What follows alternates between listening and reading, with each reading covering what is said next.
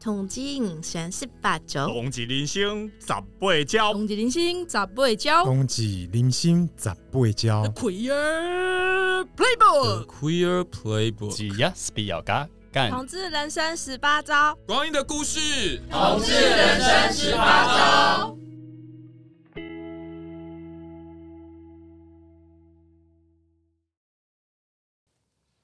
你现在收听的是。热线老同小组制作的《同志百工图》，三百六十行，行行有同志。今天呢，我们想要讨论的一个职业就是人资这个职业。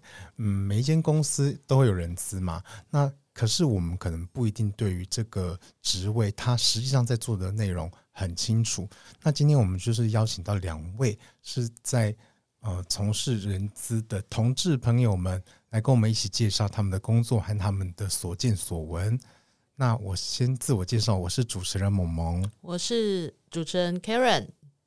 大家好，我是中尉。那大家好，我是瑞奇。好，所以瑞奇跟中尉是我们今天的人资主管特别来宾，算是政治主管之一。对，嗯，那我们今天就要来分享一下人资。不为人知的一面，哇、wow，有有有有一个那个 slogan 在，非常的棒。嗯、OK，人无耻不为人知的一面，好哦。因为呢，就我来讲的话，我觉得人资对我来讲就是就是很事务性部门的存在。嗯哼嗯哼，就是呃，比如说发薪资啦，然后或者是呃要立要。哦，入职就是要找、啊、已经找好工作，要准备进公司，跟准备离开的时候才会有关联的。嗯，那所以呃，有时候你就会觉得，哎、欸，这个部门是不是比较鸡肋，还是 还是就是说，像讲起来好像有点不礼貌？但是因为呃，也有可能它就是默默的存在，然后让这个公司很好的运转。所以今天就希望大家来分享一下。到底有什么我们不知道的事情？好的，那我先好了，我先简单介绍我自己的人资经历。那基本上我过去以来，我先说，因为 HR 这个工作在各个产业别有共通性业务，但是也有分化出特殊性属性的业务比较不一样。所以如果您是您也是人资工作者，那我分享的是我的观点。那如果您是非人资工作者，我也非常希望你可以去理解我们这个产业的特性。那我过去主要都是在媒体，不管是在纸媒，比如说杂志啦，嗯，报纸啦，或是电子媒体，比如说像传传统的电视台，我在数字电视台。那国内数字电电视台就那几家，然后还有就是网络新闻。那我现在是在就是呃 OTT，也就是比如说你在看 Netflix 啦，或者是呃 Disney Plus 这样的追剧的一个平台的串流的平台，对串流平台的部、呃、公司担任 HR 的部分。那我过去大概已经是呃接触 HR 工作大概十几年。嗯，那我更早之前的工作比较是非 HR 的工作，就是做活动企划，但是都是在办呃比较招募。比如说，你们去就业博览会啦，哦，就是校园的就业博览会，或是曾经在这个世贸的就业博览会。我们都在那边办过活动，所以就是虽然不是真的人资，可是其实跟人资还是有相关的。对，因为我们人资有不同非常多不同领域的工作，所以在我这一块，我的经历就是比较是多元的。那我现在负责的工作就是比较全面，因为我们公司人少，那我就是大小事都要做，就是大到你刚刚讲，哎，小到你刚刚讲的那种枝微末节的事情，大到要。就是公司重整啊，处理员工啦，嗯、把员工勒掉啦，算薪水啦，然后请假啦，然后劳基法、劳检呐，来就是劳动检查，我们我这边都得概括承受，所以我这边就是等于就是全功能点满的状况。哎，如果这样讲的话，与其说是人资，不如说他其实跟。组织也是很相关，其实你组织的什么面向，就组成啦、管理啦，它其实都包括在内的。对对对，所以我的 HR 工作我是比较 full function 的培训完成，那 Ricky 这边就比较是更专业化的部分。嗯、哦，让 Ricky 来说说。嗯、好，我的工作其实，在踏入社会呢，前面的两年我是在做业务部。啊，自己做了两年，其实会觉得说好像志向不在此，因此我就有幸呢，可以在自己的第一份工作，我就转到培训的部门。哦，那其实，在过去的差不多二十一年的时间，全部都只有在做培训这一块。啊，那只是培训呢，到后来它也是随着时代的演进，从最传统的培训，后来造成学习发展。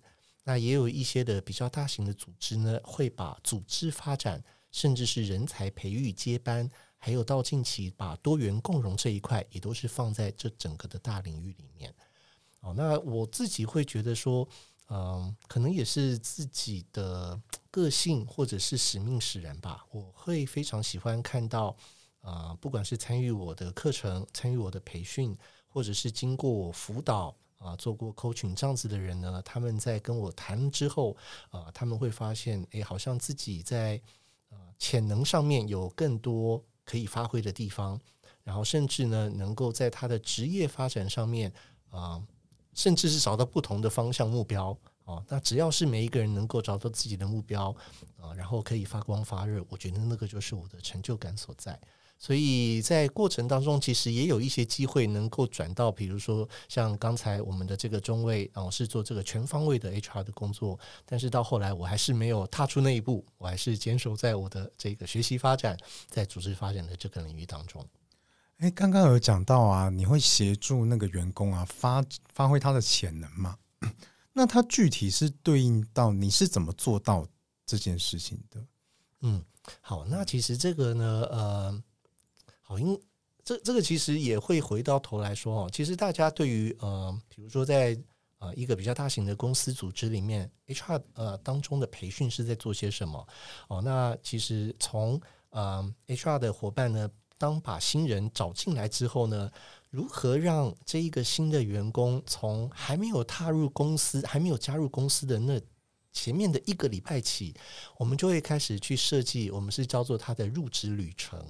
啊，那这个当然，呃，我们能做的呢，就是把架构给他拼凑好。我们甚至会准备一个所谓的入职的小礼小礼包。好，那我们也会在这个新人要呃进入要报到到公司之前，我们也会设计，嗯、比如说一些邮件呐、会让我们的这个主管他可以，比如说发啊、呃、任何的方式呢，让这个新人会感受到说，诶，他自己来到这家公司是被期待、被欢迎。啊，所以从他的第一天。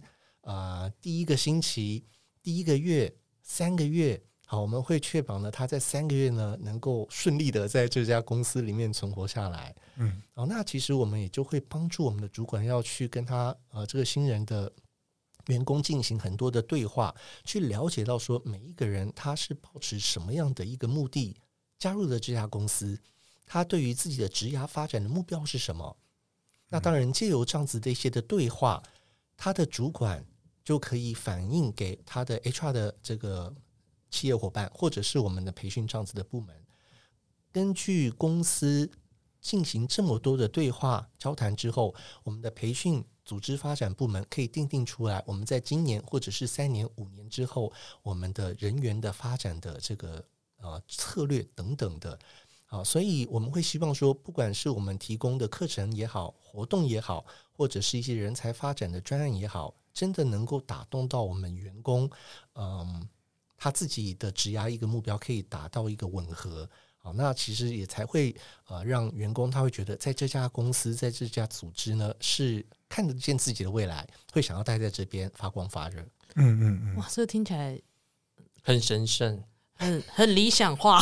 对，我就说 Ricky 就是一个 Happy，他说他是 Happy Ricky，我就是 Angel Ricky，就是我觉得那跟。Ricky 所说的产业其实也没蛮有关联的，就是不一定每一个公司可以都像 Ricky 这样做到这么极致。真的，嗯，那像比较小，比如说，哎，一一一十几个人的公司，可能他就没有这个 function，那他大概就是要累积到像呃有一个一定规模以上的企业，会把这样的一个 function 独立出来。对啊，这样我这样我就想问 Ricky 说，嗯、那所以你在从事的工作，你公司的人数大概都是在多、嗯、多少？好，这个应该是说，我一直以来都是加入大型的公司哦。目前为止，规模最小的公司是一千三百人。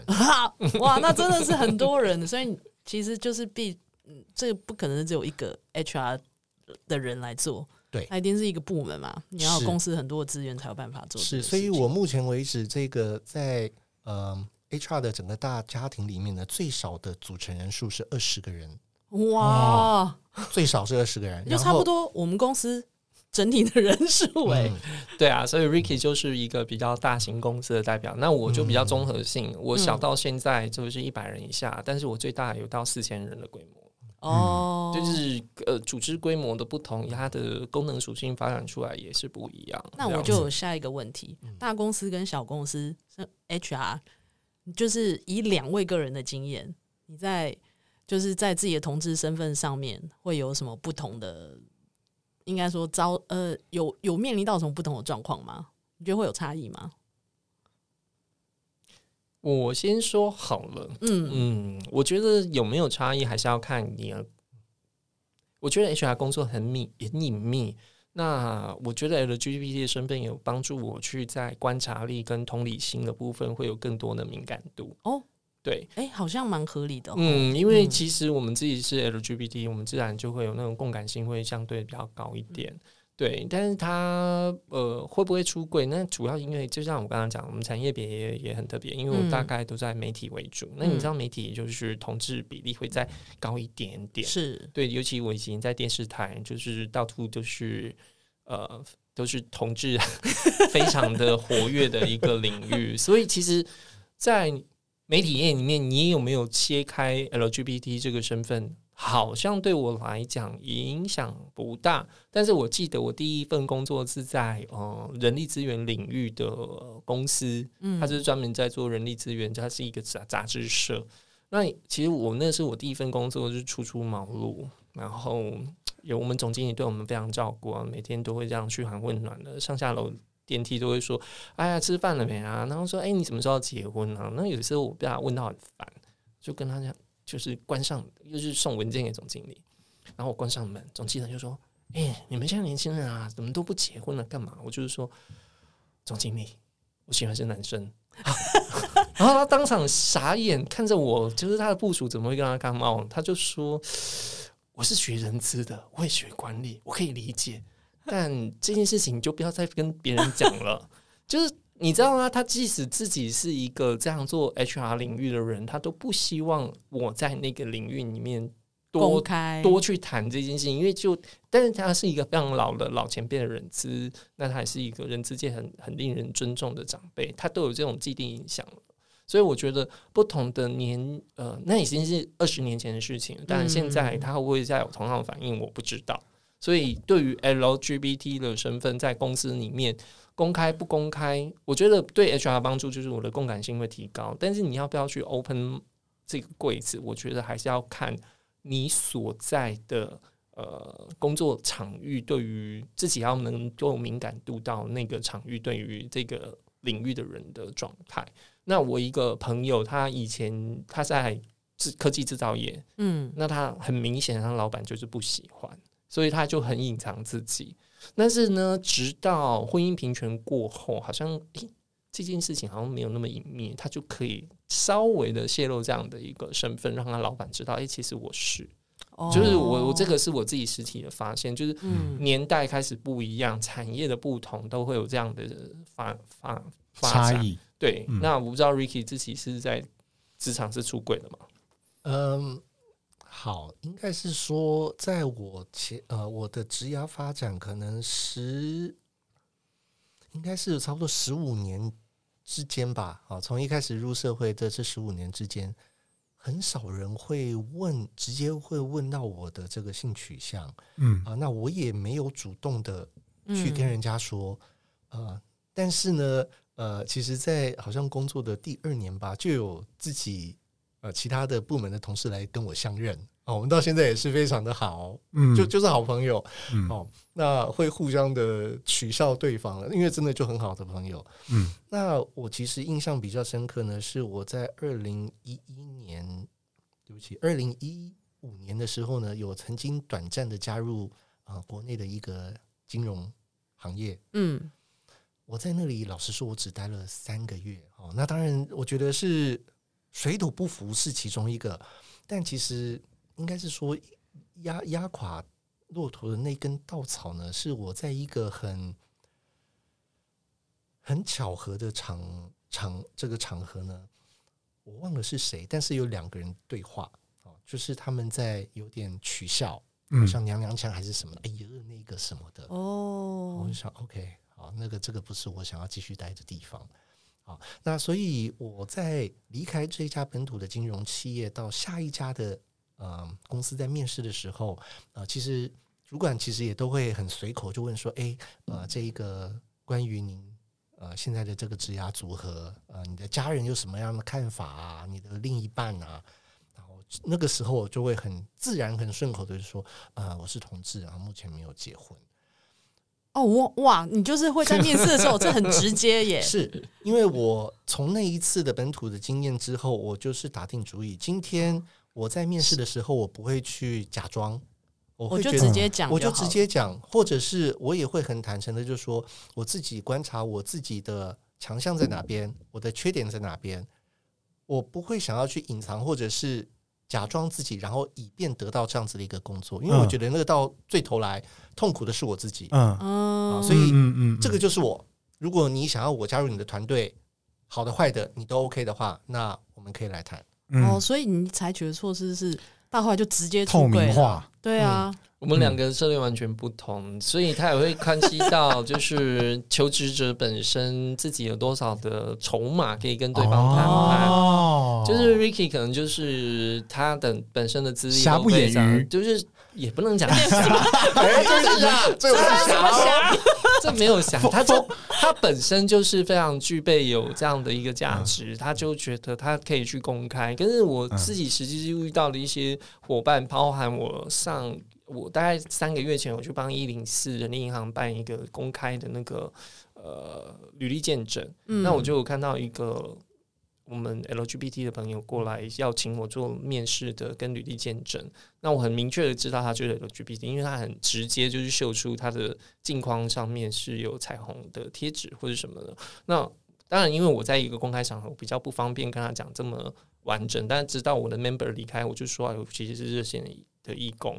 他就有问我说，他到底要不要出轨？那我其实给他就是比较中规中矩的建议，因为毕竟你才初出茅庐，那你你想要的跟这个产业到底合不合，或是你的老板认不认同你是个同志这件事情，它都是一个对你来讲的风险。但是因为你现在的首要目标是什么？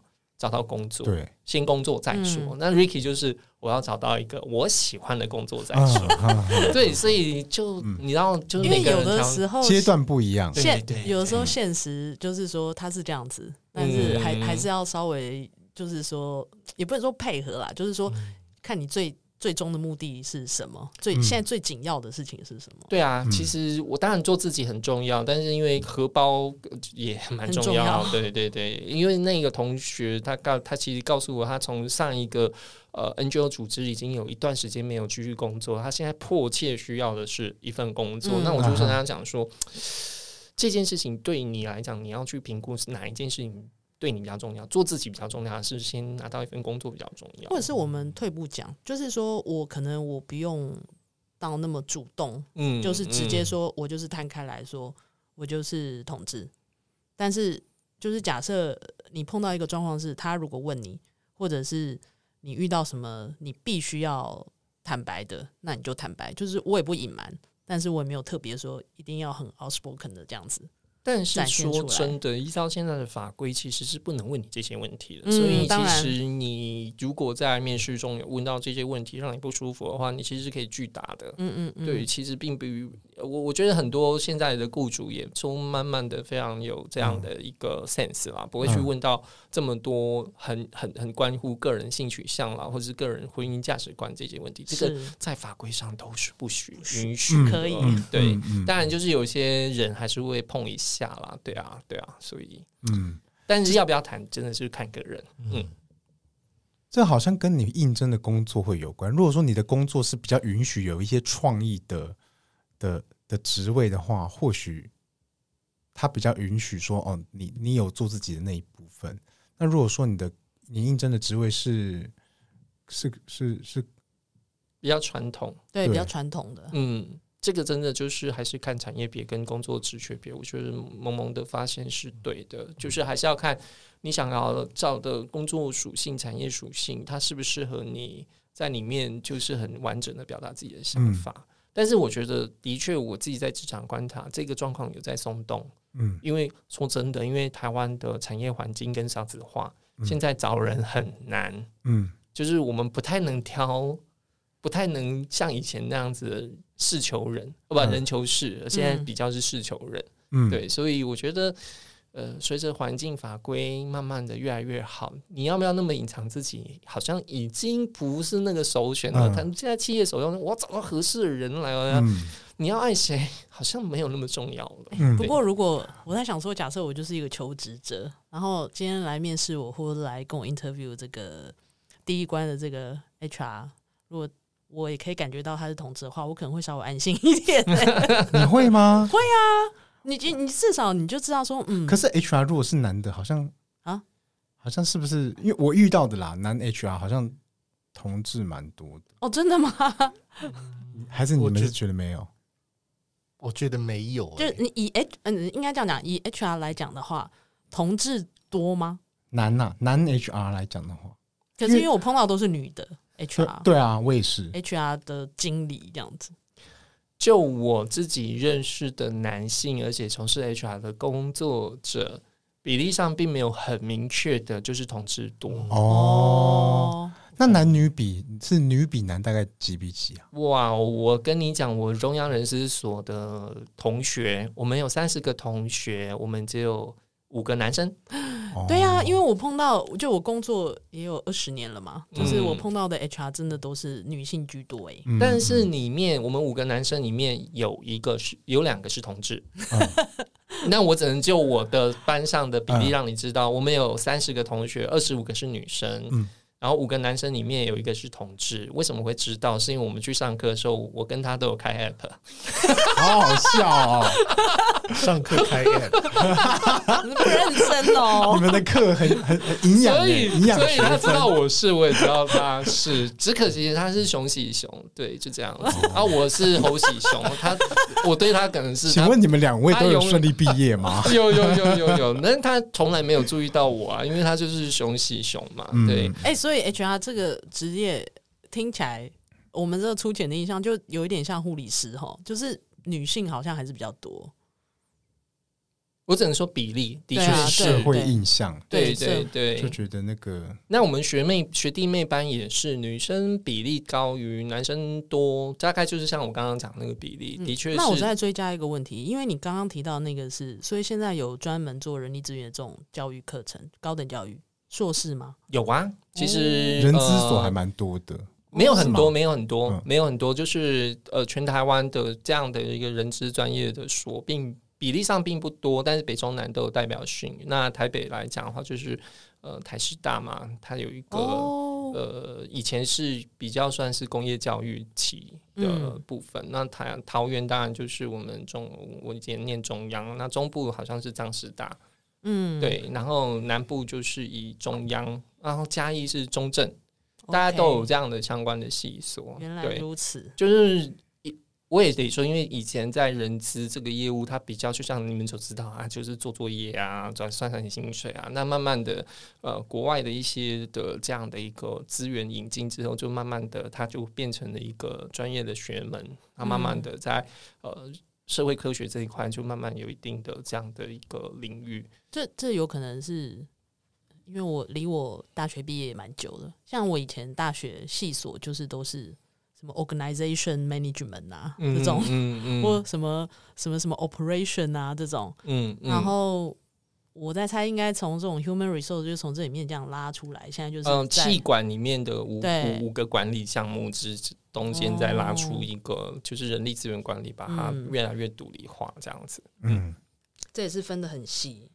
那你们就是在这个就是职涯中，因为这个刚刚讲的是比较像是个人的这个 LGBT 的状况嘛。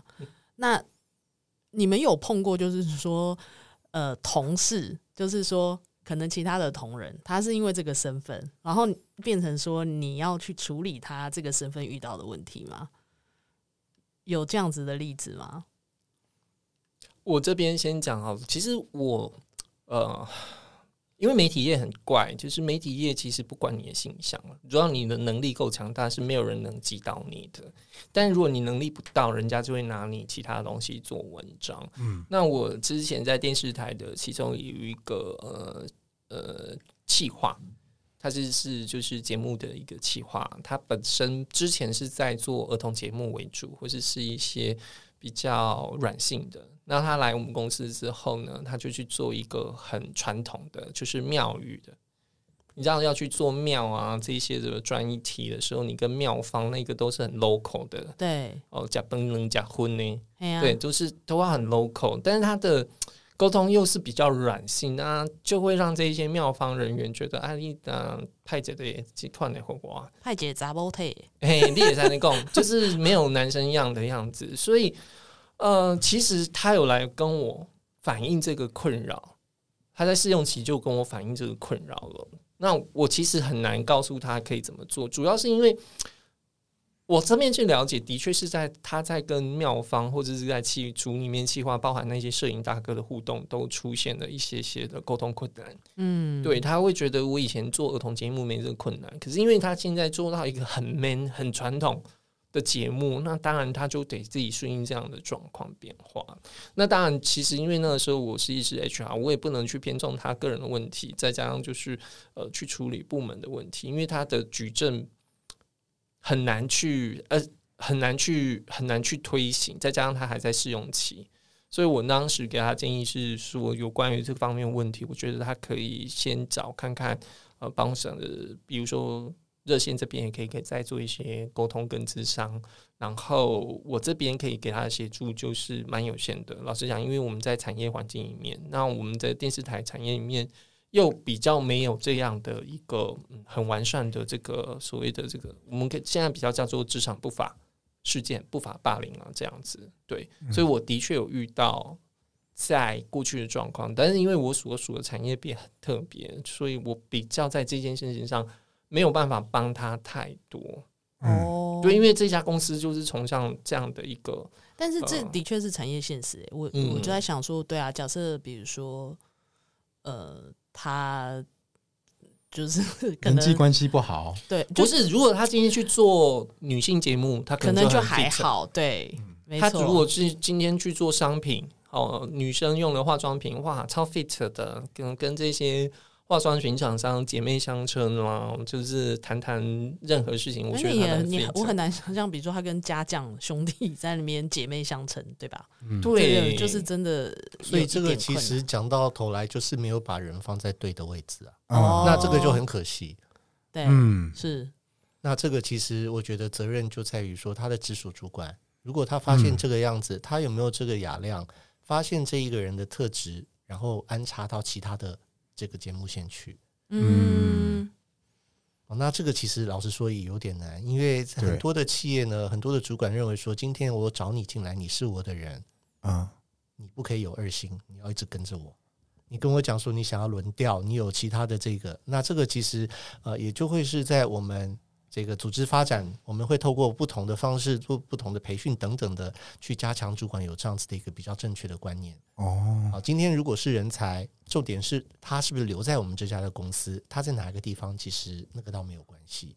嗯，好，只是这个讲起来容易哈，但是今天当一个萝卜一个坑，呃，对不起，一个萝卜一个坑，好，然后我的人就不够了，今天还跟我讲说要把我的人调到其他的地方。哦，那那个真的是有点难。那这个其实就是跟呃 LGBTQ 其实没什么关系，而这个是在于一个管理者他应该要有的思维模式。嗯、这的确会，因为呃，我我可以想到说有类似的状况，像比如说以前我在某个投资银行部投资银行上班，那这个比如说。他们投资银行有时候你要去跟那些公司玩闹或干嘛的时候，他们其实是会去某一些神色场所，嗯、然后结果我的我有个就是他们部门里面就是有一个比较资深的女同事，然后他就跟我讲说，对他们有一次就是谈一个案子，然后到某一个时刻他就无法出现，因为他们就是要带着这个经理人，林森北路，对，要去哪边，然后他们去东京的时候就要去。银座哪里？对对对，但是他就是他就是会被很技巧的告知，就是好，下一团你就不要跟来，对，就是类似嗯、因为你跟来我们玩不开，对啊，对啊，真的。谈不下来，是的。那所以这个就是女性身份，那其实相对于你这种性别 LGBT 的，有时候刚刚那个的确是蛮特别的 case，嗯。嗯，可是也不是不能够，就是说想象啦，哦，所以像这种还还是会有一些困扰哦。的确会啦，但还是会回归到你找的工作跟领域跟产业嘛。嗯、就像我刚刚讲的这位同仁，他其实也是有其他人关心他，因为他其实他其他人啊，他的呃对其他人都还不错。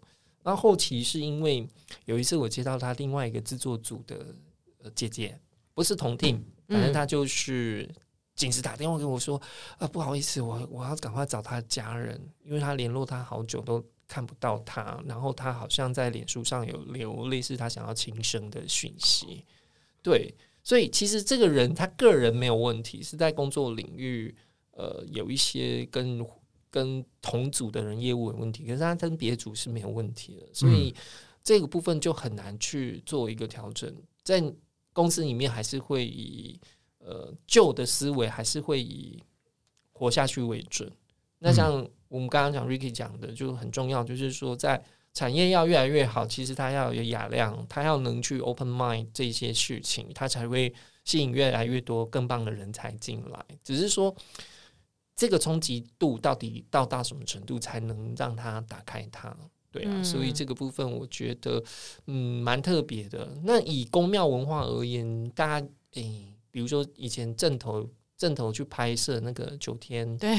九天里面的主角一个主角哦，他叫玛利亚，他是一个非常高壮男生，可是他扮女装也是很 OK，对，所以他要 man 会 man 哦，可是要他要女也很女哦，对，因为我之前跟他们有比较深入的接触，那的确我觉得哇，就是一个。阳刚跟阴柔全部结合在一起的，没错啊，因为那个电影我有看，嗯、然后我那时候 就印象非常深。对，玛利亚真的是做她自己哦，所以那个那个她那个不是一个角色，那就她本身真的是这样。对，她就在演她自己，她真正在这个团里面就是这样的大姐头，嗯，真的很妙。哎、欸，那如果是这样子的话，就是因为 Ricky 你就是在做培训的工作嘛，所以我想知道从以前到现在，甚至到同婚通过，那这。就是你们怎么样去把这些东西放在这个培训的内容里面？好，就是它不管是比例啦，或者是变化，就是说从最早是不是有类似这样子的呃课程或培训内容？好，这个问题我觉得也蛮有趣的哈。我在二零一一年加入了这个金融银行业之后呢，其实这家呃这家公司呢，它其实一直致力于。我我其实一开始知道什么叫做多元共融，是从这一家银行开始的。哦，然后这家银行很有趣的是呢，每一个员工一年会有三天的职工假啊，而且是会被公司呃全球会排名每一个国家你职工假的使用状况。好，那我们全体的员工会有一门的这个 e-learning 是什么叫做 HIV？嗯，啊，好，全部必修课，真的，大家一定要上。好。那、欸、我以前顶多就上 LGBT 诶，HIV 这是很 specific 的，是，所以那个时候我们跟红丝带有非常多的合作，然后在每年十二月一日这个世界艾滋日，哦，那这家银行呢之前都会有这个以公司的名义角度，然后去做很多的活动来支持，让大家去认识什么是 HIV。嗯，哇那这是第一个。第二个呢，我也是第一次才知道说这家银行会有特别的针对女性领导者的一系列的课程发展。嗯，好，那这个是我第一次接触到说啊，原来有企业花公司这么多的力气在做这样子的一个。二零一一年，二零一一年，那是蛮那很早的，嗯，对啊，很早，而且这个在全球已经是行之有年。嗯，那我第二次呢，呃，才后来。呃，加入了这个娱乐媒体业了之后，我也才发现呢，这家公司呢，在呃这个多元共融上面，它所推出来的这个力道真的是不可同日而语。我也是第一次才接触到什么叫做 ERG 啊，就是这个 Employee Resources Group。那我也第一次参与了，就是那时候我们在呃我们的分公司也成立了第一个 LGBTQ 啊一个 Pride 的这个社团。嗯，之前也都是耳闻。然后呢，今天亲自的去参与，那他们是请其他分社的这个负责人来跟我们讲，为什么要成立这样子的社团？哦，就是嗯、呃，台湾的台湾这边就是其他分社是其他其他地区其他地区的人来过来教我们，哦、他帮我们把台湾自己的这个社团给他成立起来。哦，那他也进行全球，那时候他们全球有二十二万的员工，哦，每一个人从最上面的最高层的领导到所有的最前线的员工，大家都要完成啊、呃，个人贡献者他所参加的这个课程是叫做 Everyday Inclusion，啊、嗯，如何每天活出这个共融。然后呢，这一个只要是带人主管以上，大家一定要完成的是九十分钟的，比较长一点，它是叫做 Leading with Inclusion。嗯嗯啊，所以在那一个里面呢，全球二十二万的员工，大家会对于什么叫做共融，什么叫做呃潜意识的这一个偏见等等的，我们会花很多的时间协助大家去把所谓的这些的定义厘清之后，这个是开头。嗯。好，那接下来呢，他们就会陆续呢，呃，在每呃，因为其实总公司在美国，所以他每一个月呢都会有什么样的一个主题月，好，这个这个非裔非这个叫什么 African Heritage Month，嗯，还会有 Jewish，然后呢也会知道，就是说这一个在中东啊伊斯兰的这个呃这个社群，他们会要过什么斋戒月，啊，然后呢这个印度要过什么光明节。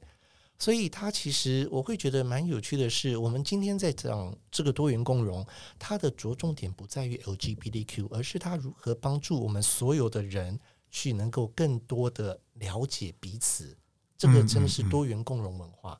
那不可讳言呢，其实我会觉得，在很多台湾的人，大家一讲到。多元共融，第一个就是跟 LGBTQ 画上等号，因为这是最明显的。像台湾的话，如果你要族群的话，嗯、像你刚刚讲的话，我可能就是要有一个月是什么，呃，越南或者印尼，呃，文化月 之类的吧。嗯、这这原民月，对啊，嗯、这这也是就是这几年才会有的嘛。是的，是的，对啊。我个人会觉得，因为在台湾。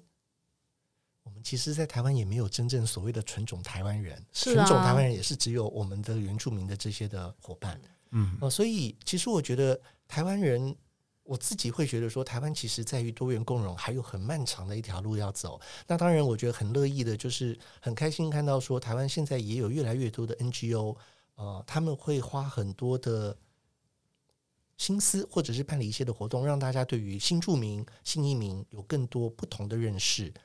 那我觉得，如何帮助大家，帮所有的台湾的人民，能够对于多元共融有更正确、更不是太狭隘的一个认识，我觉得这个还是有点任重道远。Ricky 讲的这都是他山之石，我要听一点黑暗的这个 local 的状况。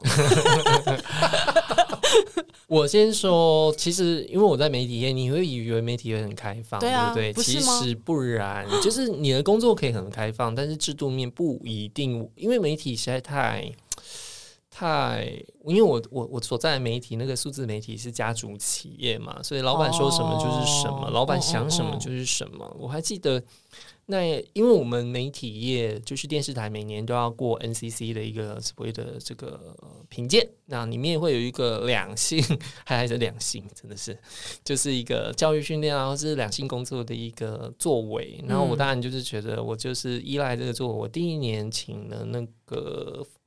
妇女薪资去谈一些有关于性暴力的事情，然后第二年那一年刚好同婚，我就很想要邀请这些人来讲，可是我的老板看穿我的企图，他就是缓不让我办，就是不要，嗯，对，所以你可以知道，其实我在实际在我 local 的区域里面，的确在那一年，其实我有点挫败，有点挫败的原因就是，诶，老板知道我要干嘛，他知道这家公司不喜欢这样，所以。他就不希望我去做这种做，嗯、但很有趣，这家公司的八点档台八竟然还是可以演出男男剧情哦。台八、就是、台八常常可以演出，就是你可以演的剧情，还有你，你的剧情可以演，对对对。但是你在职场环境却不能倡导正式的观念，这是一个很 很奇怪的对比。就是我为了收视率，我什么都可以做，但是你就是不能倡导、哦、他的这个同志剧情，因为我记得。好像台湾龙卷风跟那个霹雳火都有，但是那时候已经十几年前的事，我就看着我的阿妈 在看着那个女同志的剧情。我是阿嬷以前都是女同志，就是那一年开始之后，慢慢有男同志剧情。然后我就觉得说，啊，现在可以演这个，但是现在如果照你这样讲，其实他。他那个是一个撒狗血刺激收视率，对、嗯，而不是真正他想要把什么概念放进去。对，没有，他只是想要猎奇，对他想要猎奇，他还是用一个猎奇的观点。不过我觉得很棒的状况就是，我最近在跟一个科技制造业的 HR 聊，他说他们今年也要开始做有所所谓的多元共融。为什么？因为那个现在开始欧盟这边要求所有的 ESG 的部分，嗯、那 ESG 包含就是。呃，有关于这个环境面，那还有就是 social，就是人人的这个的部分，然后再来是公司治理。那人资这边就是跟 S 会 ESG 的 S 会有关系，所以他们最容易开始在这个方面方位取得分数，就是所谓的 S，就是会开始做多元共融啊，以人为本啦，然后 social responsibility 的部分。嗯、对对对对对，所以我觉得在目前的状况，就我自己看到就是。只要是上市柜的公司，都要做这件事情。哦，因为他们要有分数啦。对对对对对，那目前好像还是先有表皮嘛，所有分数嘛，所以可能再来，我可以预见，就是台湾为了符合这个 ESG 制度的 S 会越来越越多元，所以多元共融这一块，还有就是刚刚 Ricky 讲的这个人才培育这一块。把人当成真正的一个资源，而不是一个工具。嗯，这个状况的表面分数会往上涨，但是实质分数会不会涨，我不知道的。我觉得那个就是时间的慢慢的淬炼。对，嗯。嗯，那 Ricky 这边自己有发现这方面的趋势吗？他，你讲到这个，我刚刚就想说，因为以前我也在大公司上过班，然后就是 就。像你讲的那种什么 e-learning 啊，这种课程或干嘛什么之类，就是我也其实说实话，我都是应付了事，就是嗯，是按按按按过去。所以我刚刚其实有一个疑问，就是这个即使公司这样子推下去，它真的就是会有成效吗？就像就像那个，就像中卫你刚刚讲的，就是我现在就是这也是一个表皮的动作，就我 怎么样可以感受到说它到底是。实际上是真的有生根。好，这一个 Karen 问到一个非常好的问题啊，因为其实传统的人认为，就是说，诶，一个呃公司 HR 他们所提供的这个人才培育的发展，就是看他提供了多少的实体课程，或提供了多少的这个 e-learning。好，那其实我们在讲这个人才培育呢，其实策略会分成七十二十十，十就是我们所谓传统的正式学习，嗯，上课去上课。或者是上 e-learning，这是十，百分之二十呢是跟其他的人学，好，所以可以是去啊、呃，这个有这个你的前辈啊，然后呢去啊、呃、跨部门哦去做一些学习等等的，但是最重要的是百分之七十如何做中学，嗯。啊，这个就是会创造很多的机会，让你实际的去有很多的工作啊、呃，或者是对外面的一些接触。呃，社交等等的，让你实在的去了解说，诶，这一个针对这个主题，怎么样让你实在的实做当中，然后去真正的获取经验。所以，其实今天如果说我们在讲所谓的这个多元共融这样子的一个观念的学习，单单只局限在课程当中，那个效果当然是有限的。而且我也知道很多的，当然呢，我们现在 e-learning 也越来越聪明了哦，你没有办法同时开两个视窗。对啊，他就是、嗯、他硬要等你三十秒。一分钟过后，他才让你按下一页。没有，我所看到 e-learning 都是你真的要看完所有的影片，什么都要整个 run 完，对对对，你才能够再按下一个。好，然后或者是你已经最后考完试了，你没有完成前面的，他还是要你去把它看完。好，嗯、总之呢，呃，今天如果单单只是靠培训课程，绝对不。不够，而且如果要把多元共融真的融入到我们每一个这个工作职场的文化当中，很重要的就是说，HR 有没有跟我们的高层的领导共同的去制定一些的活动？比如说，今天如果这一个企业它可以参加每年的同志运动，我觉得那个就是一个很大的这个进步，嗯，因为这个是一个宣誓，嗯。嗯，好，那当然呢，呃，我自己呢也。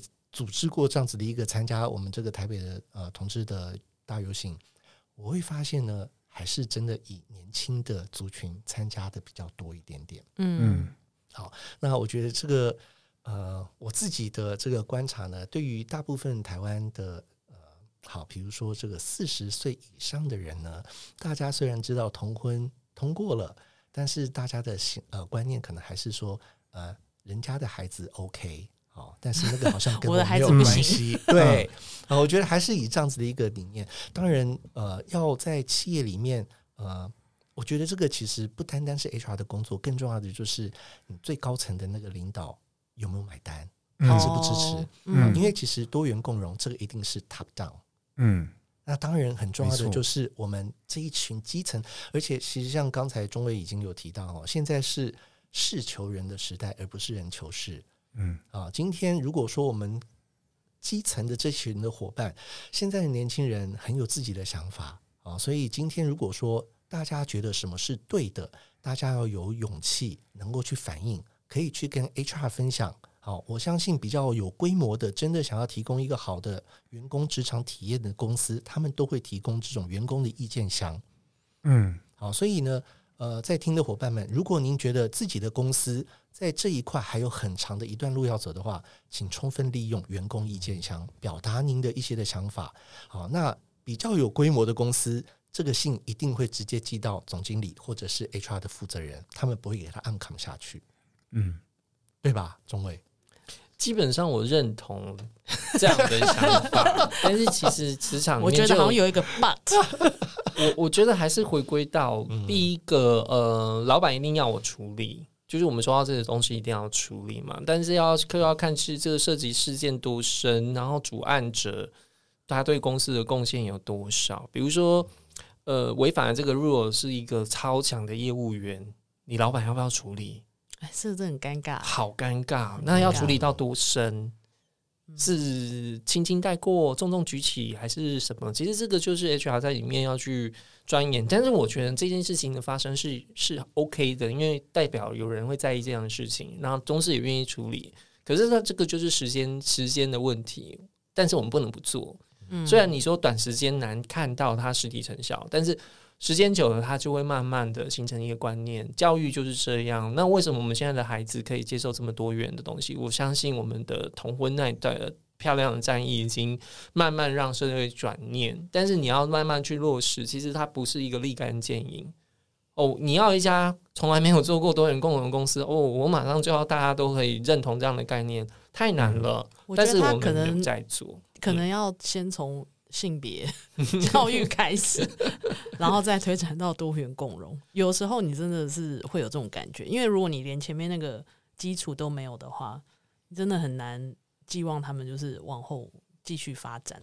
但是好处就是，其实现在这个概念，我自己感觉这个概念是有，而且就像我刚刚讲，因为现在是求人。那现在年轻人呢，又普遍可以接受比较多元共同的概念，所以这件事情就是一个时代的轮轴嘛。你不你不往前走，你就是被撵，就是被排在后面了。现在 ESG 最好做啊，就是说为什么我们那个朋同学那个呃科技制造业的同仁说要做这个，因为它是最好开始产生分数的项目。就像 Ricky 讲的，虽然只有百分之十，至少我开始动了，它不是零。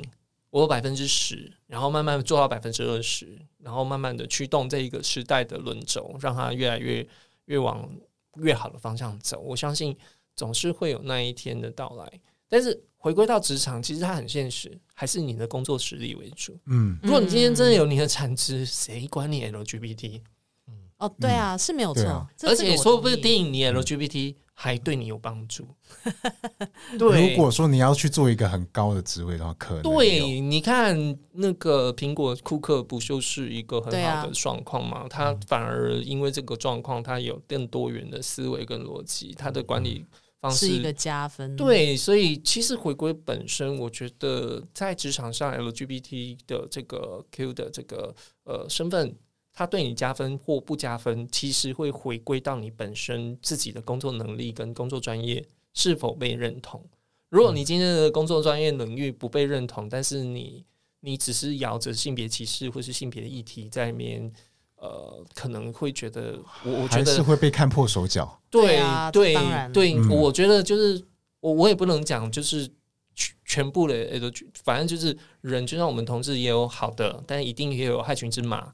嗯，那正常的状况，我们都会必必须得去协助处理这些状况。但的确，有些人会摇着性别保护，包含妇女保护主义的大旗去保护自己，可是自己其实没有做到他自己那一块。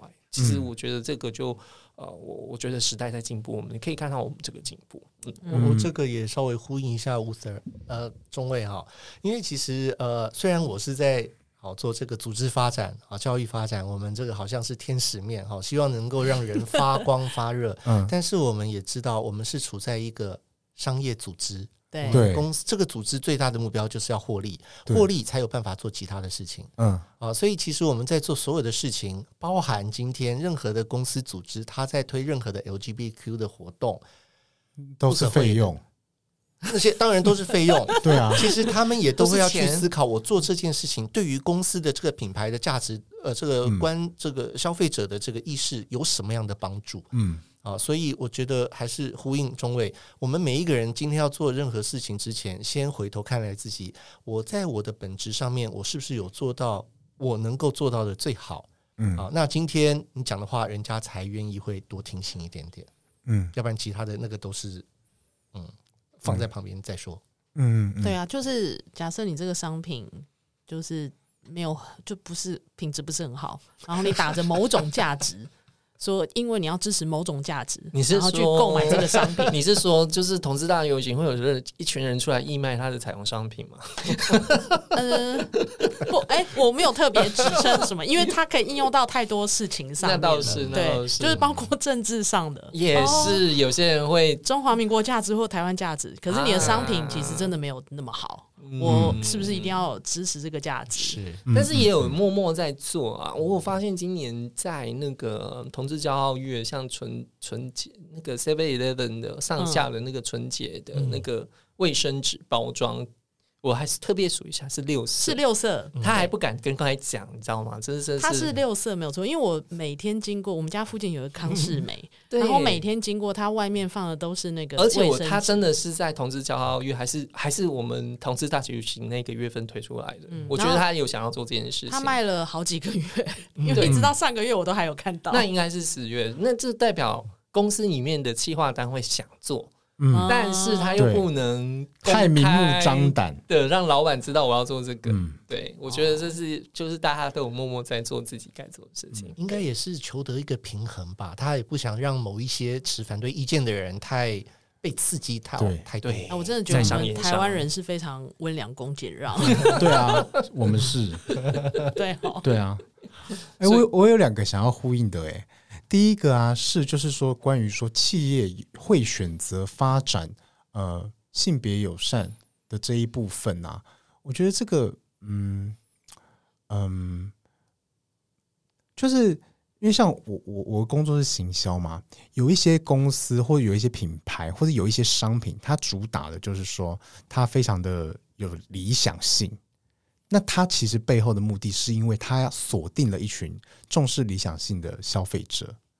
然后，然后他他，所以说他他的一些呃行为，或者说他的一些文案，或者说他的一些品牌理念，嗯，有的时候你会可以去，就是有的时候你不你你不会完全买单他的说法，就是他可能会说哦，他很他他他很重视，他很重视，他很重视某一个议题，所以说他做做做了什么事情，但是。嗯那我我我我自己觉得说，我是一个比较有，我是一一个我是一个比较有戒心的人，我我就不会马上的就接受。不过我觉得那个 HIV 的 e-learning 确实是还蛮蛮蛮，那走得很前面了，很蛮厉害的啦。这个是就而且因为是金融业，如果是药厂，我就觉得嗯，对啊，哎对，如果是药厂，那好像就没有什么，你就觉得说嗯。好，好像很合理，嗯，因为他们就是跟那个疾病有关嘛，对啊，对不对？哈，然后第这是第我第一个想讲的啦，就是说这个。品这个品牌的管理，那个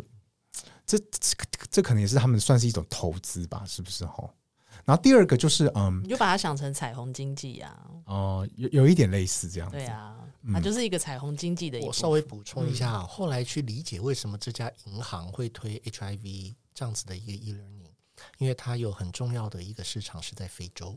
哦。OK 了解。OK，那可以理解。嗯。嗯。哎，那我也可以再回应一个，就是嗯。我就是曾经啊，就我们热线啊，曾经有去参加一个呼应一个某某一个某一个某美国某一个银行他们办的一个员工活动，嗯然后那个活动就是呃找了同志组织，就是我们再加上一个环保组织，然后一起去海边就是捡垃圾，嗯哼，然后我就在想想说，哎，为为什么那个同志的那个为什么同志的活动要跟环保的活动办办在一起？请问你们觉得为什么？其实他谈的应该是所谓的企业社会责任的 ESG 这一块的、嗯、呃前身。那我觉得，因为在台湾，我之前去上 ESG 的课程的时候，就是讲师觉得很有趣，就是台湾你要进摊，你还要排队。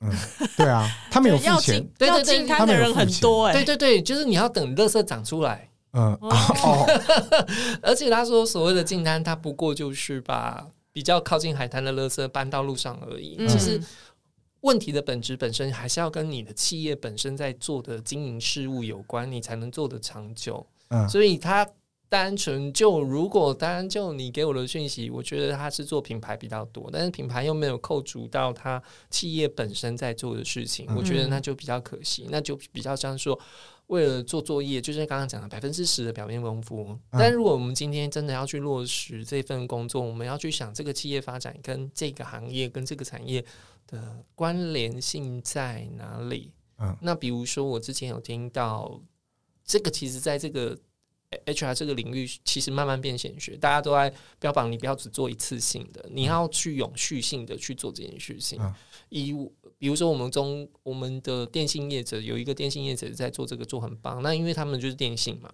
那电信最最最有资源就是什么网络嘛，所以他们会在偏乡做一个网络教室。嗯。哦这孩子，你没有家里没有 WiFi、没有网络、没有电脑，你就去我的这个设置的中心去使用这个服务。嗯。对，那另外一家呢是做保险的，你觉得保险怎么做？ESG？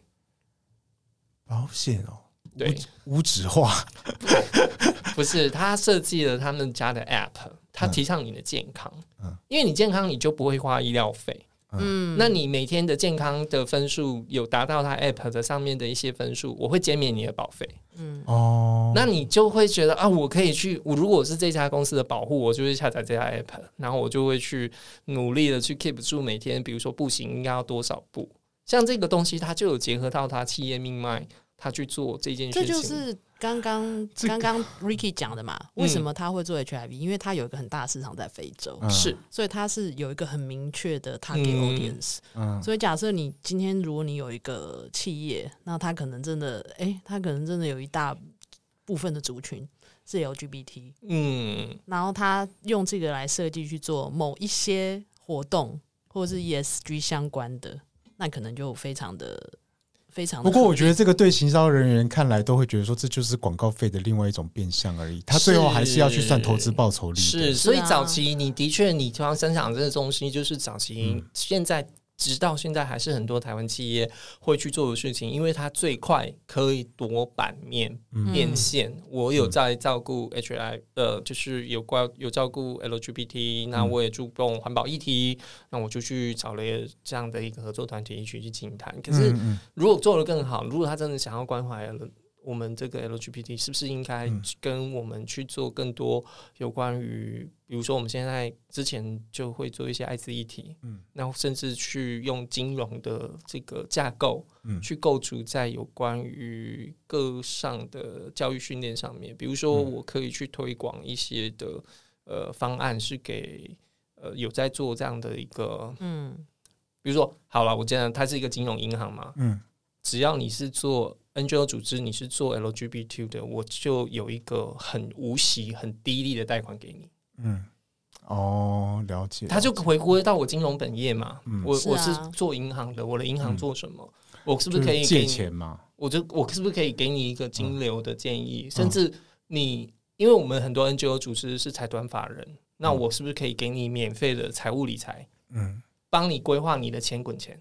而且我保证让你获利两帕以上，或是三帕以上，比你把财团法人把钱存在银行给你更多的获利。我觉得他就有真正在做自己这个这个其实我有跟我的同行以及同业讨厌讨论过，因为我是做金融业的，我们甚至有想过说，我们是不是要募集一个基金，然后就投那个 LGBT 相关的这个企业，还有或股票，你知道吗？或是标的，对标的。我们就在想啊，如果这个彩虹经济是一个真实的东西的话，它其实是会很赚钱的哦。它不见得不会赚钱哦。嗯嗯，我就是要从某某的口袋里面掏出钱来。嗯。就是类似像这样子的概念，这就是有点符合你刚刚讲的。对，所以如果你只是同志去海边 捡垃圾这件事情，就到底真的有没有做？其实是表面功夫，或是非表面功夫。第一次可能大家会觉得很 OK，可是慢慢的你就会觉得，你的企划人员你都觉得做这个是对的嘛？这个目的，这个连接性到底在哪里？连不到。不好意思，可能我刚刚没有没有没有讲的很清楚。那个其实我想要分享的是那个他们那个企业内部福利的一个美美角啦。他那个不是做给大众看的，他那个是为什么会办在一起，你知道吗？因为如果只办环保的，那就只有支参支持环保的人会来；只办同志的，那就支持同志的会来。每次参加。率都很低啊，okay、就算发免费便当，但都没有人要来。那为了为了让人参加的人多一点，同事多一点，拍照看起来多一点，所以就两个一起。就是 ESG，你有 E 也有 S。对对对对对对，而且对对 E 跟 S 同时一起，对对对，就是一起这样子。对，好，我只能然后可是然后然后而且真的很棒，人会多一点，对，人会多一点，然后。那个公司啊，他就那个，因为我去跟他们总经理聊天嘛，然后他我就问他说啊，你是为什么会想要做做，就是说跟同志有关的议题？他说，因为他大学的时候，他的室友是同志，但直到他大学毕业，他都不知道他是同志。有一天，他发现这个人在某一个时尚产业发光发热的时候，他在想说啊，他是同志，我完全不知道。然后他就从此之后，他的内心就种种下一个，他觉得他想要为这个是为这个议题。嗯，就是支持这个议题的一个种子。这样，我觉得他是不是暗恋这个人啊？应该不是，那个 应应他他要结婚生子了，对不对？然后我我的意思就是说，一个企业啊，他他要支持或者是不支持，好像最后还是跟那个最高决策者，啊、他他他对什么有兴趣，比比较有重点，还是有没有赚钱。哦，如果他今天没赚钱，他空有理念也不行。所以我们会很强调企业的经营理念、营收跟所谓的回馈企业这三者要怎么做一个平衡，会会有个 cycle，嗯，它才能永续继续做嘛。如果你只是单有理念没有钱，不行；有钱没有理念做也很奇怪。对，就是。然后他还有跟我说，他们是他们的外国是有补助员工去做代理孕母。我这个我就觉得说，哦，那真的蛮大手笔的，蛮好，蛮没听过，没听过说有可以这样。其实呃，我个人的经验呢，我在两年前，我们全亚太区的 HR 我们有共同做一个脑力激荡。哦、呃，他故意呢，因为我们 HR 的这个环境，呃，这个庞团队其实蛮庞大的，他故意把我们不同的这个呃职掌的内容的人给打散，他们就是。根据不同的这个族群，然后来去讨论，就说什么样的一些的福利可以让我们未来的这个员工，大家会觉得这家公司是一个幸福的企业。当然，其中就有一组就是在讨论 LGBTQ 这样子的族群啊。所以像刚才说啊，当然以我目前知道呢，呃，很多的企业在台湾现在这婚嫁已经是呃，不管是什么样的性别，只要是您结婚啊，都可以代理孕母。好，然后呢，这个也都是有被在讨论的范围里面。哦，对，所以这个其实可，这个其实就是讲说，提供什么样的一个非物质性的、非金钱性的这样子的福利，这个也是 HR 的团队当中呃。要时时常的去探讨、去了解现现在的一些趋势以及员工的所需，嗯，哦，真的是要了解，然后提供这些东西出来，大家才会觉得，哎，这个是有感，大家才会觉得，哎，这家公司有在做一些事情。然后、哦、原来这种事情是 HR 是可以提出来的，嗯，真的蛮重要的。其实，呃，我以我们公司推行的制度，是不是比如说，就是疫情期期间，大家都会 work from home 嘛，嗯、那大家就 work from home 习惯了嘛。那疫情恢复了后，你要你要不要结束 work from home？第一件事情是我要跟外界人比嘛，如果我没有持续保持，而他有，那么人就会流到那边去了。我也是在抢人才啊，嗯、所以我们还是维持每个周有一天周五是在家工作。嗯，那第二个，我们随着我们组织发展越来越健全，然后员工留的年资越来越久，他从呃二十几岁的工作者变二十五、三十，他会结婚，他会成家，他会有小孩。那你的顺应设施是什么？比如你要送小孩去上班、上上上学，那小孩学校是七点，那你送完他，你你是要来上班还是回家睡回笼觉？都很奇怪嘛。嗯、那是不是我们的制度如果可以做成弹性？弹性，我他就可以早点来。对我现在，我像我们公司，我们现在就已经弹性到八点可以上班。嗯，那最晚你到十一点来也没关系。哦，那甚至就是说，你个人因为这个礼拜。那个小孩子的这个托儿所里面有人确诊，没有办法让小孩去受托，你就是申请一下可以在家工作。我觉得这个就会回归到我们的，像 Ricky 刚刚讲的，就是这个福利面有没有符合你的需求，你就愿意在这家公司继续。那是一种隐性的需求。嗯，你去别的公司福利比较好，但是你要准时上班，那你孩子怎么办？对啊，你不能随便请假，那你孩子怎么办？嗯嗯，对，所以这个部分会回归到，如果我们这家公司的这种各式各样的这个福利，包含就是不管对于全人啊，我这样说，不要针对只有 LGBT 的这个需求，是全人性的这个部分的话，我觉得很棒。比如说，假设我们今天真的有一个跨性别的朋友来，然后他需要做跨性别手术。嗯，然后跨性手术后一定会有一段时间不舒服，但是那个不舒服又不至于到不行工作，那是不是我们可以开放在家，就是让他长期在家工作？或者是比如说他要做手术，那这个可不可以请病假之类的？做手术大部分都可以啦。对啊，对，就是有可能嘛。可是因为他病假只要诊断证明啊，不不，只要那个就是只要。但是假设我今天是做就是医美也，我不知道医美可不可以请病假？医美。医美可以吗？其实都是一个广性的，因为生病这件事情很主观嘛，你，你不舒服嘛，嗯、你不舒服没有办法工作嘛，嗯、不管它是一个被动或主动的，我觉得它都可以比较大方向。但是我还是回归到这个企业，如果你今天就是去一个。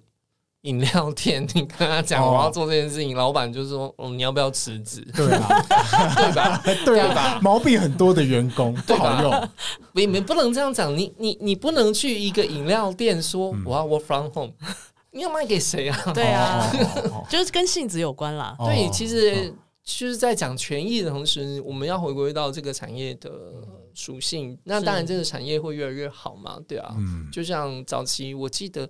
呃，以啊航空业好像现在也开始在讨论，华航空姐不要只穿裙子，他们应该有裤装。有，当然，对，我觉得这个东西就是越来越好。有啊，这个之前我有看过国外的新闻，他们就是一起，他们就抗议，就是说为什么只能穿高跟鞋跟这个裙子？那实际上，对于空服员，他要在飞机上工作很不方便。对啊，所以今天你看看，如果开始有一家企业开始改变，别人为了我要能跟大家的福利相当，我一定会去会去改变改变。嗯，最简单的就是钱嘛。我们常常很容易在科学园区啊，这边三万工，这边两万工，改天这一家就会改成三万六。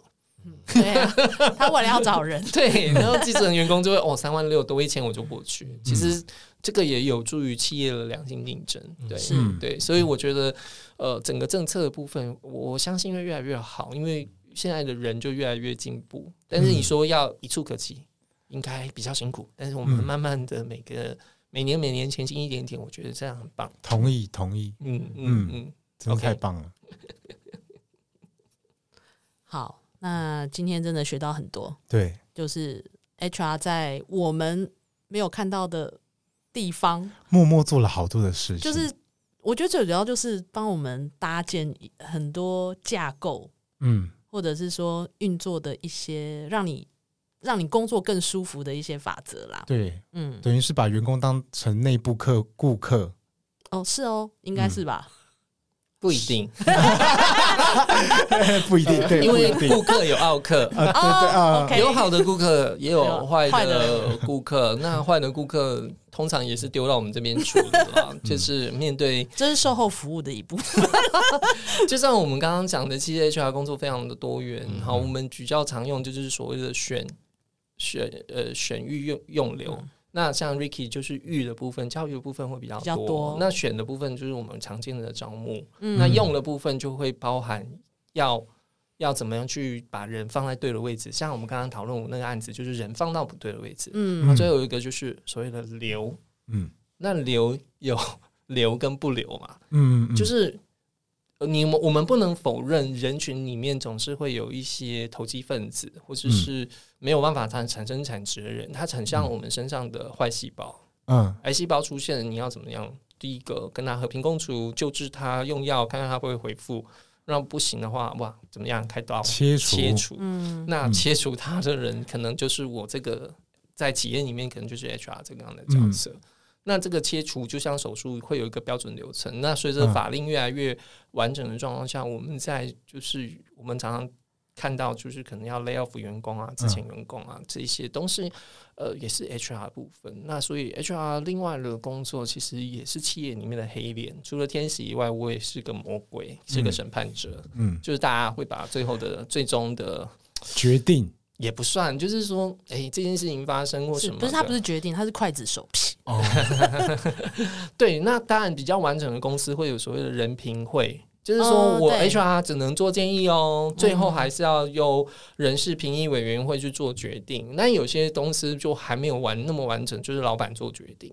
嗯，就是还是会回归到公司产业规模的大小去做一些规范。总之，HR 就是除了我们刚刚讲的这个规规范面、制度面、执行面，都会蛮多蛮细节的东西。我要这样子讲，就是如果我平常可能没有感觉到 HR 的存在，就表示你们做的很好。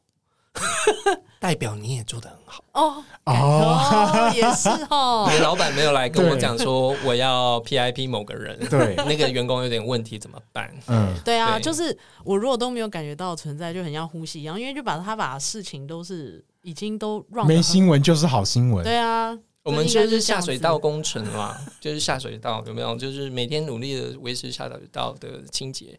新陈代谢，对对对。那我们做的很漂亮的地方，就是像 Ricky 的部分，就是让把人用的更好。嗯，对。但是我们在不你看不到的地方，有点像就是蝙蝠侠、黑暗骑士出来要处理一些你看不到的问题。但是，但是老实讲，HR 在处理这件事情也有一点天生的怎么样？因为我要对这件事情保密。比如说，我们今天在处理员工问题的时候，A 跟 B 是好朋友，那 A 犯了一个很大的问题，嗯，那 B 的 HR 去处理 A，那你认为 A 跟 B 是好朋友，他会跟 B 坦诚我做了多坏的事情，才让 HR 来处理我吗？不一定会，人性上可能会比较少琢磨。然后他告诉了 B 之后，B 可能就会去渲染说啊，其实 HR 很坏或什么的。所以我觉得倒不用那么用。用比较高规格的眼光去看 HR，因为 HR 会去出手处理这些人事物。第一个可能是你真的做不好，第二个有可能是你跟你的主管处不好。嗯，对啊，我想说，第三个可能是其他的因原因。嗯、但是不管如何，你也可以去据理力争。嗯、那包含你出现问题的时候，我认为都是可以跟 HR 好好聊一聊你面临到什么样的问题。啊、我相信大部分的 HR 都会很乐意帮你解决。如果在听的听众。嗯各种问题，包括不管是你的性向上，或者是工作上等等，就是在职场上碰到的，其实都还是可以跟 HR 的这边的资源对来来来求。就是假设你需要协助的话啦，HR 这边其实都是一个资源，你都你都应该去就是寻求帮助。如果你需要帮助的话，嗯嗯嗯，大部分 HR 的伙伴，大家嘴巴都很紧。嗯。嗯。啊，这个是我们这是专业。的一个专业的这个道德。嗯嗯嗯哦，好哦，那我们今天就很谢谢两位，谢谢。来到这边跟我们分享这么多。我是萌萌，我是 Karen，我是中尉，我是瑞奇，我们下次见，拜拜，拜拜。